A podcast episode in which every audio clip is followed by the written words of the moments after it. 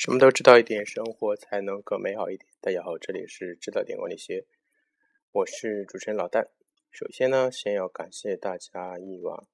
一直以来对节目的支持，即使是在我更新不那么频繁的现在，也每天依然有很多新增的粉丝，这一点让我非常的开心，说明我的努力还是让大家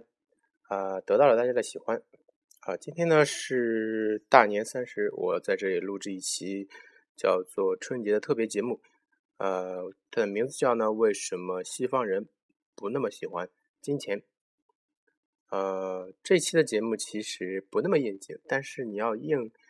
来拉来说跟春节的联系呢，呃，也可以有所联系。比如说，我们过春节的时候都喜欢说一些吉祥话，这吉祥话中呢，很多都跟钱有关系，比如说恭喜发财，比如说红包拿来，这些很多有跟钱有关系的东西，我们中国人呢对钱的热爱呢，可以说是在近些年来达到了一个极端的一个地步，就是所有人都喜欢钱啊，当然没有人不喜欢钱，但是像中国人来说这么直白、这么明显、这么极端的一个呃例子呢，还是比较罕见的，比如说。每个人见面都要拿红包，然后生意人见面就要说恭喜发财。呃，虽然说说这些话，大家知道它只是一些祝福语，没有什么实际意义，但是还是喜欢听。恭喜发财一度成为了全国最流行的这个祝福语。呃，甚至于那个连刘德华在春晚上唱的歌也叫恭喜你发财，恭喜你顶财。这样之外的话都能够拿来在春节我联欢晚会上这么一个全国人民看的节目上，一个主流的价值观上来唱的话，说明这个呃价值观已经得到了全国人民的认可。所以说，钱这个东西在中国来已经成为了我们整个国民的一个共识，有钱就能够。走遍走遍全中国没有障碍，没有钱就你回到家里也会被人嫌弃。所以说，你今天说的这期叫做为什么西方人不那么喜欢钱，是对于中国人喜欢钱的一种啊叫做逆反。大家都知道这个年轻人都有一种逆反心理嘛，所以说我们今天讲一期这个逆反，西方人为什么不那么喜欢钱？就我去澳洲留学一年，然后。呃，这个基本的经呃经验来说呢，西方人对中国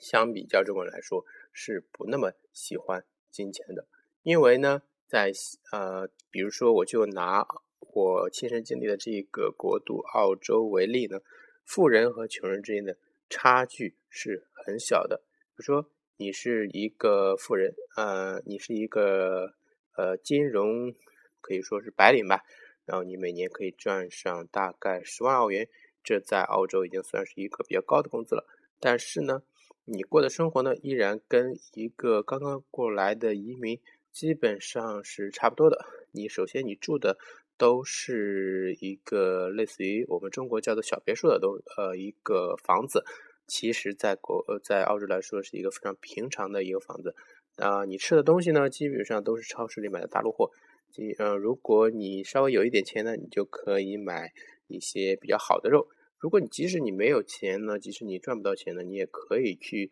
在超市打呃超市打折的时候去把这些肉买来。其实它是一个同样的肉，只是标签上的价格不同而已。为什么有这样的区别呢？因为它超市每都是有上新的这个时段嘛，上新的时段这个肉有的时候会，比如说临近它的保质期，这个时候。超市就会把它的肉，它的价格，呃，减去一半，甚至比一半还要多。比如说，原来十块澳元的这么一个一盘肉的，现在我贴上两块澳元。这个时候，穷人就来买了，但是富人不会买这种肉的，因为他本身知道他有这么多的经济实力，他就不会跟富人去抢夺这样一个廉价的资源。所以说，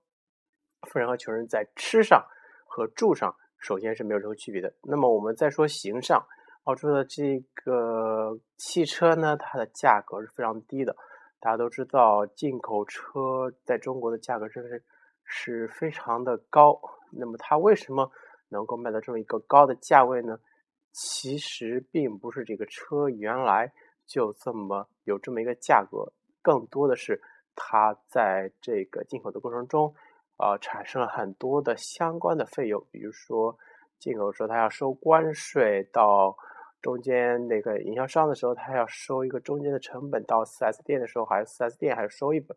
更贵的是它这个零部件还会再再挣你一笔钱，所以说你买一个豪车，在中国是非常贵的。但是在国外呢，在比如说在澳洲呢，这个车的价钱是非常便宜的，普罗大众都可以消费得起的。比如说，就算你一分钱都没有，你到澳洲你去做一个很普通的端盘子，或者说是一个服务员，你每个星每个月也能够赚到大概两千到三千澳元这么一个水平。那么最便宜的一款车呢，基本上就是日本的车，大概类似于我们这里比较流行的叫做卡罗拉啦，然后凯美瑞啊这种车，大概一万澳元，就算就是你工作上四五个月，基本上你就可以买一台车，这样你行的成本就很很低了啊。当然，澳洲的这个汽油的价格也是非常低的，所以说。富人和穷人之间的差别是很小的，就是啊，交通上，啊，澳洲一般的公公共交通也非常的发达，就算你去坐这个电车呀、地铁呀，也是非常方便。所以说，吃住行上，我们现在已经说了，再说到穿上，穿上这个基本上，呃，你的衬衣啊什么的。这种很普通的衣服呢，大概如果你不追求名牌的话，就是几十块钱一件。几块钱一件呢？我我大概说一下澳洲的这个生活成本。生活成本大概是十五澳元，呃，最低是十五澳元的，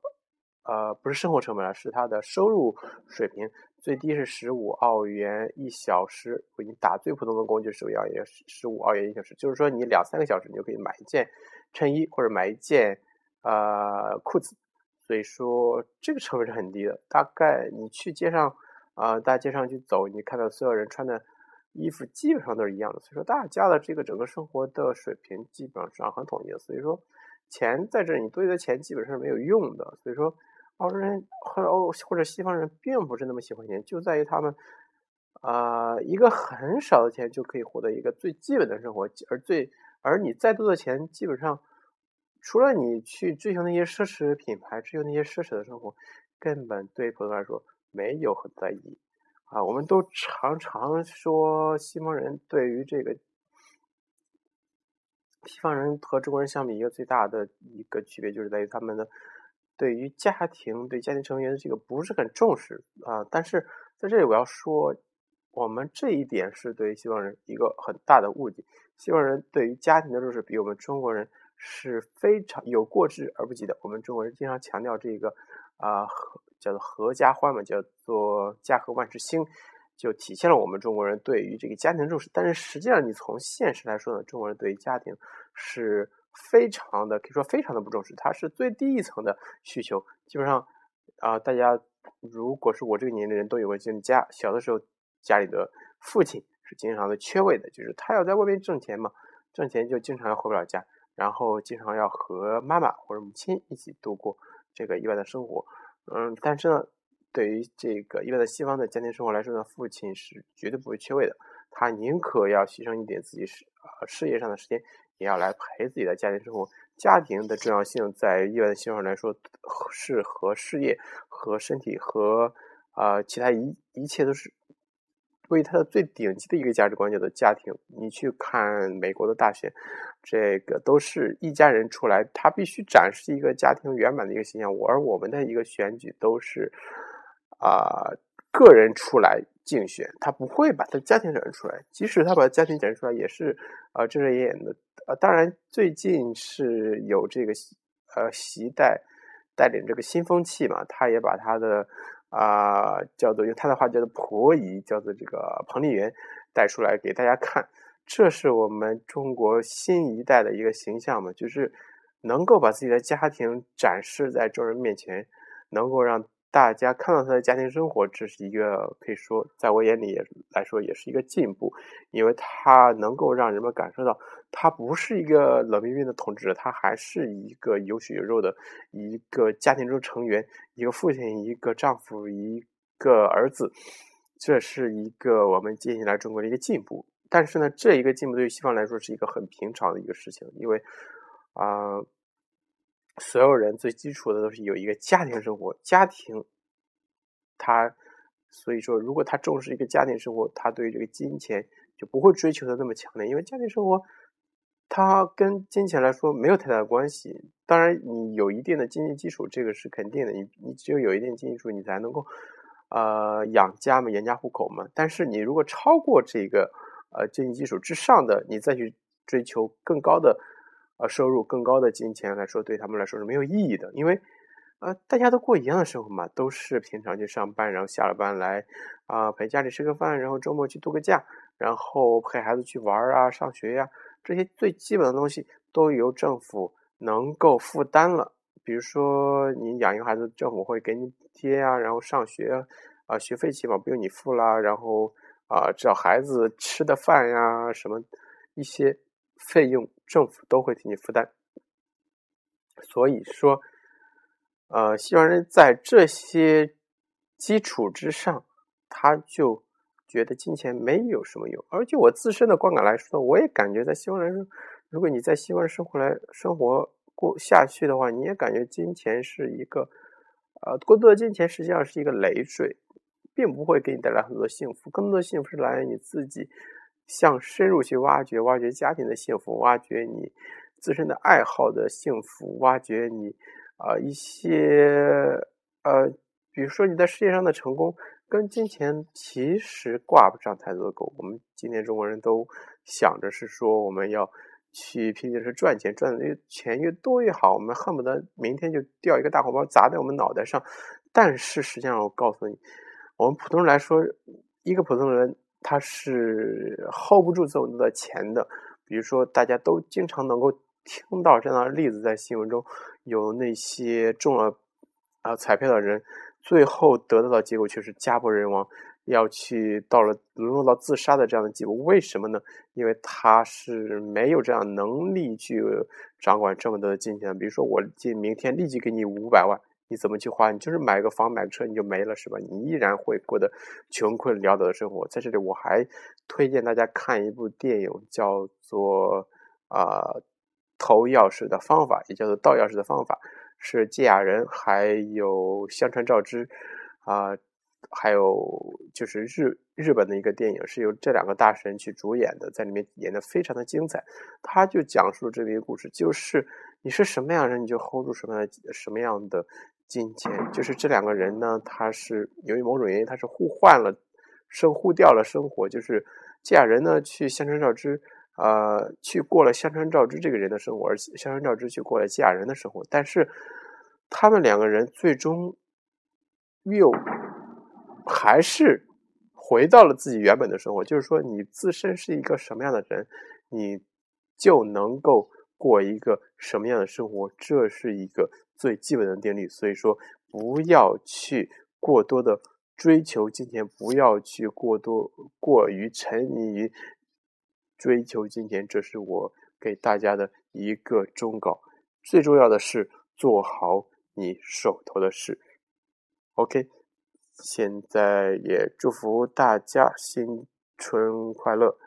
呃，就不恭喜大家发财了，恭喜大家万事如意。OK。明年我们再见。